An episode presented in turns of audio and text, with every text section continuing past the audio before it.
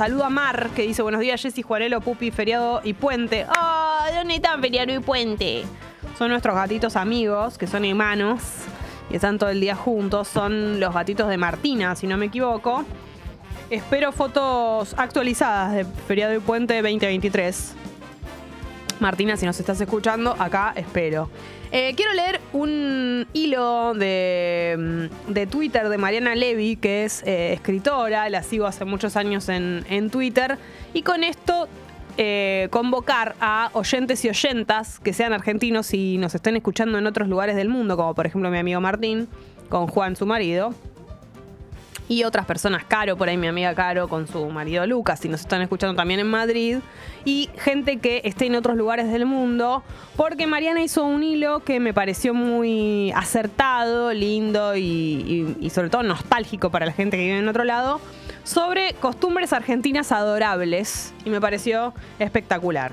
Lo leo y lo vamos eh, charlando. Por ejemplo, te vas de vacaciones 15 días, ni siquiera tiene que ser fuera del país. La semana anterior, tu familia y amigues se arreglan para verte para despedirse. Así de mimosos somos. Eso es cierto y nunca me lo había puesto a, pensar. Aunque te vayas muy poquito. A la costa. Viste que tus amigos te, te ves, aunque sea un fin de semana antes para despedirte. Tu familia te, te, te ves una cenita antes, como que la despe antes de que te vayas. Y tal vez no te vas tanto tiempo. Porque cuando volves se entiende, porque hay algo para contar. Eh, Exacto. Me pasó esto, que es igual también es discutible porque mm, es muy difícil poder compartir y acercar lo que uno vive en un viaje. El que escucha es como, bueno, sí, el cuarto día fui a la excursión, bueno. Pero Yo bueno, creo ponele que, hay algo para decir. Yo creo que todo tiene que ver con que buscamos excusas para vernos, estar juntos, que haya motivo de celebración de cosas. Entonces, cuando alguien se va, la excusa es despedirlo. Bien. Para mí todos son excusas para vernos Sí, y para ir a comer también. y para ir a comer. Tema aeropuerto, dice Mariana. A nosotros nos parece súper normal que, una fa- que un familiar te lleve o te vaya a buscar a Ezeiza, aún en horarios crueles. Pero amigos que viven en otras nacionalidades me dicen que no lo hacen ni esperan eso de su familia. Arréglate. Eso es verdad. ¿Cuántas veces hemos ido o nos han ido a buscar, si tuvimos la suerte de viajar y eso, en horarios? De hecho, yo me voy a ir a Brasil en un horario. Mi madre tiene que llevarme al aeropuerto a las 4 de la mañana y no hay ninguna duda que lo hará. Tremendo. No es que, ¿entendés? Salvo que no tengas a nadie, obviamente. No tenés- pero si tenés a alguien que te lleva, alguien tiene auto, te lleva. No hay debate ahí. Y eso es muy argento. Es como el sacrificio. Es hermoso. Pero es loco porque uno ya arranca con el concepto errado de las vacaciones, que es ir a disfrutar, ir a pasarla bien. Y ya empezás a con levantarse horario. a las 4 de la mañana. Sí. Pero sos feliz porque está justificado. Yo, por más de que tenga que levantarme esa hora, ni voy a dormir, imagínate. Sí. Y Nos cuestan tanto las vacaciones que no es sufrimiento eso. Para mí. Pero es contradictorio. Que ya arranques Sí. el momento del- de, placer. Pero lo sentimos como día perdido.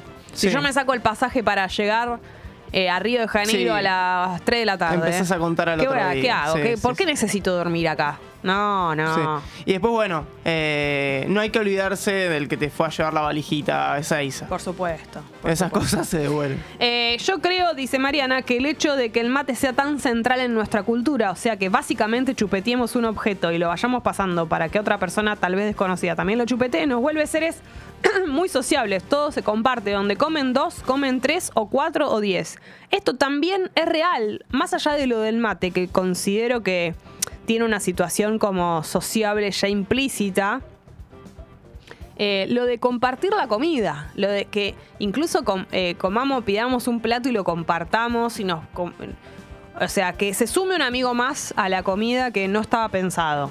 La improvisación de que haya más gente en un lugar de la que iba a ver para comer y que compartamos lo que hay y no sé, agarrar una porción de pizza y cortarla en cuadraditos y que comamos. Eso es hermoso. gente pide dos platos para comer mitad y mitad. Claro, mitad y mitad para Eh, probar todo. Y después algo que no pasa nada, pero que tampoco es tan higiénico, que es el, el manoteo del paquete de algo. Impresionante.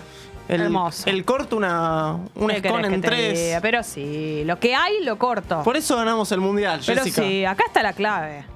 Eh, si pasás por la puerta de la casa de una amiga y tenés un rato, le tocas un timbre. Así de, simple. Nadie se ofende. De última, no están o te dicen que están ocupados. Pero eso de arreglar con dos semanas de anticipación para verse. no existe. Nosotros no lo tenemos. Eso es algo que resalta mucho la gente de otros lugares. Nosotros tenemos la cosa de, de incluso de un día para el otro, eh, en el día, ¿entendés cómo estás? No sé qué. Obviamente que la gente que vive más lejos o las personas con hijes es un poco más Claro, difícil. planifica un poco más. Pero, pero, pero incluso con hijos, es como dos semanas tener un plan así tan armado, no lo, ten- no, no lo usamos tanto eso nosotros. Eh, nos enorgullece mucho, esto es hermoso, conocer calles y transportes públicos. Si le preguntas una dirección a alguien por la calle, se desvive por explicarte y hasta te acompaña a la parada del bondi. Es apasionante. Y nos gusta mucho eh, hablar de colectivos, de las líneas de colectivos, de cuáles eran los colectivos que nos tomábamos cuando éramos chicos, de nuestros barrios. Nos gusta hablar de, de si coincidimos en el mismo colegio, en el mismo barrio. Eso nos da horas de conversación. Sí, Juanelo. No, a mí con eso, no sé si les pasa, pero a mí como que me da una, una culpa cuando me preguntan una calle y Y no, no, te sé. las... Ah, terrible. Y hay, sí. hay un segundo de. Ay, disculpame, no sé. aparte tipo- te sentís un pelotudo porque por ahí la calle está atrás tuyo. Claro, y- Cuatro centímetros menos de pito. Tremendo. Tremendo, sí. Sí, sí, sí. Se va, se va la, la virilidad. Sí. Sí. pero a mí también me pasa, ¿eh? No tengo pito. Es terrible. Me da. Me siento como que me está poniendo nerviosa la situación. No podría estar en los ocho escalones de repente. No, Porque no. imagínate que tal vez hay cosas que las sé, pero estoy siendo filmada. Y, y ahí en vivo y vi- vista por toda esa gente y no, no puedo contestar. Y si te pregunta un turista, ¿le Sí. mentís un poco? No, no porque no me gustaría que me lo hagan. No, vos qué maldito que sos. Pero digo, como para quedar bien parado ahí. Sos Daniel el terrible, Sí. pupi. Uf. Che, dice, somos remetiches. Si escuchás en la fila, esto también es así, comprobado. Oh, te juro que esto es así. Somos remetiches. Si escuchás en la fila de la fiambrería una señora charla con otra y tiene un problema y vos sabés cómo solucionarlo fácilmente, simplemente te sumás a la conversación en plan, en Cuenca Beiró venden un cosito que sirve para eso. Claro, Totalmente. eso no pasa en todos los lugares del mundo. En otros lugares la gente escucha eso, pero no dice nada. Lo mismo si se te cae algo y a partir de eso sale una conversación. Eso es argentino. Corta la bocha. Ni hablar de lo toquetones que somos, dice Lilo. Saludamos con beso y golpeamos a la gente cuando hablamos de dar énfasis en las anécdotas. No existe algo así como espacio corporal personal. Puede sonar invasivo, pero pandemia supo que tocarse es bueno y evita la depresión. Hubo gente que el aislamiento lo sufrió eh, de un síndrome llamado touch deprivation. Bueno, no en mi país, dice Mariana. Eh, y ya va terminando. Dice, tenemos soluciones ingeniosas y poco convencionales para casi cualquier cosa. Lo atamos con alambre, está visto como algo medio despectivo, precario, tercermundista, pero yo nos veo como una nación de MacGivers que nos adaptamos a lo que sea, nada se pierde, todo se recicla. Bueno, tenemos una opinión para todo, opinión racional, a veces no fundamentada, sobre todos los temas, sentimos cosas. Unos chantas intensos, sí, pero nunca te aburrís o te quedas sin tema de conversación, esto es cierto. Eh, tenemos panaderías donde se puede comprar facturas por unidad o docena y no es un lujo hipster, es casi un derecho.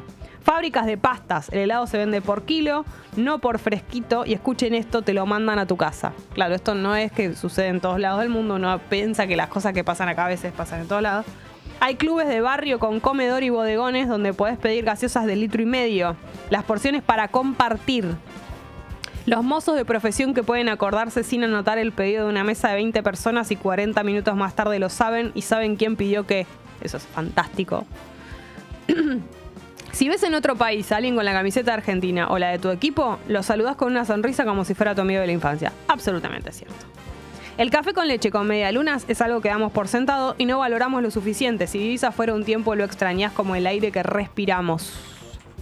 Los micros de larga distancia con baño y coche cama. Bueno, hermoso. Me da mucha felicidad este hilo y es eh, coincido plenamente con esto. Ya nos lo podrá decir eh, la gente que vive afuera. Eh, qué más lindo que él, si pinta algo a la noche, dice Flor, tiene razón con el tema de los planes improvisados. Angie dice, hola Jessy, yo vivo en Francia, extraño los planes espontáneos. Salto las minas más lindas del mundo.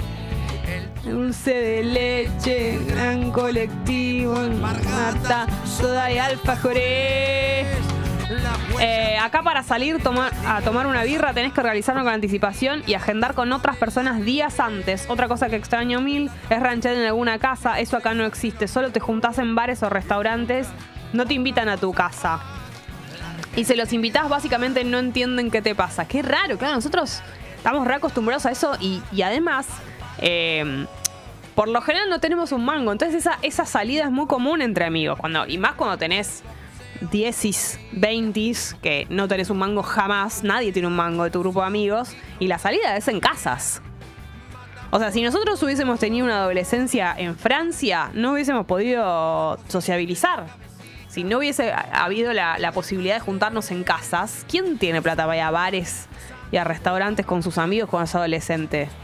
Y tal vez de grande tampoco, pero digo, esa época es fundamental sociabilizar, es cuando te haces los amigos.